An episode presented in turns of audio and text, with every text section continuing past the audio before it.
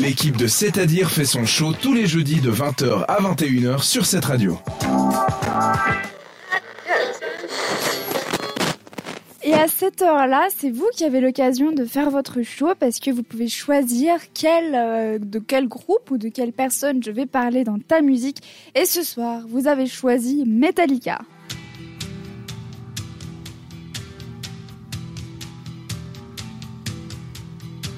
Voilà, je m'attendais à ce que ce soit un bout qui bouge un petit peu plus. Je suis un petit peu déçue, mais vous allez entendre en arrière-fond que ça va un petit peu se réveiller.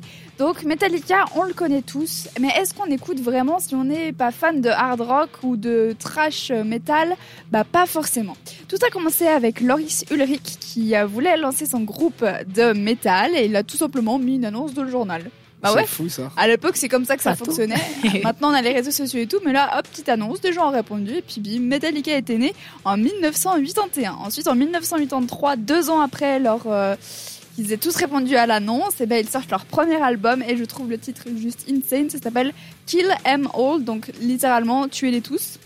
Donc Yes. déjà, ça, on comprend bien euh, le, le mood un petit peu Ça accroche. métal.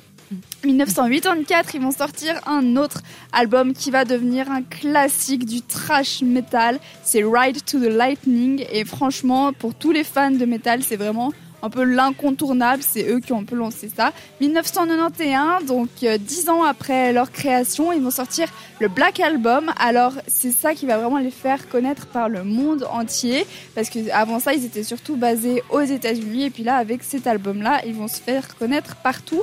En revanche, la critique, eux, ils ont vraiment détesté, donc c'est un petit peu controversé parce qu'ils se sont fait connaître partout, mais les gens, en réalité, les fans de métal, ils ont vraiment pas du tout kiffé cet album-là. En 2003, ça continue, ils sortent un autre album qui s'appelle Saint, Saint Anger.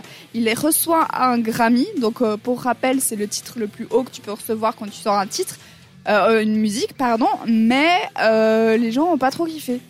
Euh, Donc il y a toute un- une sorte de, de contraste avec ce que la critique euh, explique et puis euh, ce qu'ils reçoivent comme prix. Mais souvent, c'est un peu comme ça. C'est des albums qui sont peut-être moins métal et du coup, bah, ça plaît à un plus grand panel. Mais par contre, les vrais fans du groupe, bah, Ils s'y retrouvent plus, tu vois. Pas du tout aimé. Euh, 2016, ils vont sortir un autre album et cette fois-ci, ça commence un petit peu à remonter. Et puis c'est leur dernier album sorti. Et là, en 2023, il y en a un qui se prépare. Il y a déjà quelques titres qui sont sortis. Je vous en jouerai un juste après. Ça s'appelle Seven Two Seasons. Et puis maintenant, je vous propose de découvrir leur musique car c'est la meilleure façon euh, de découvrir des artistes. C'est Lux Eterna, euh, du coup, de Metallica.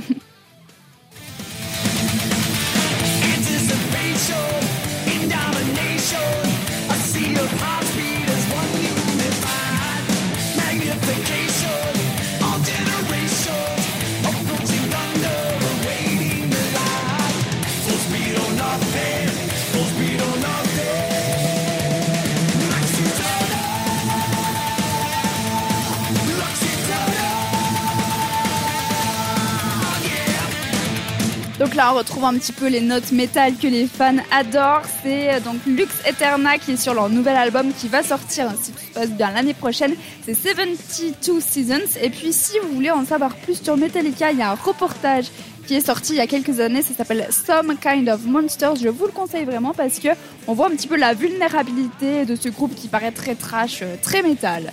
Est-ce que c'est un peu votre délire, le métal autour de la table, toi Thomas?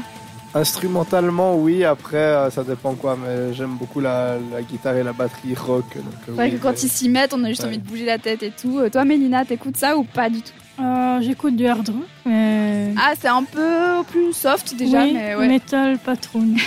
Florence. Ce que j'aime beaucoup dans le métal, c'est quand ils font des balades. Des balades C'est-à-dire quand ils se mettent à des chansons douces. euh, je vois que vous rigolez, mais c'est vrai. Et ils vont te faire une chanson douce qui est magnifique. Et tu t'y attends euh, pas. Et tu t'y attends pas avec des voix un peu rauques et, et ça passe super bien. Bah, c'est ce qui s'est passé justement avec certains de leurs albums que les fans ont détestés. Bah, ça a plu euh, un plus grand panel et je pense qu'ils ont quand même pu conquérir quelques autres personnes avec ça. Les Euh, sensibles. James Morrison, un tout autre style, un tout autre style, je vais y arriver, mais on aime bien aussi ça sur cette radio. Euh, C'est-à-dire que t'as loupé quelque chose? Bon, bah rendez-vous en podcast sur cetteradio.ch.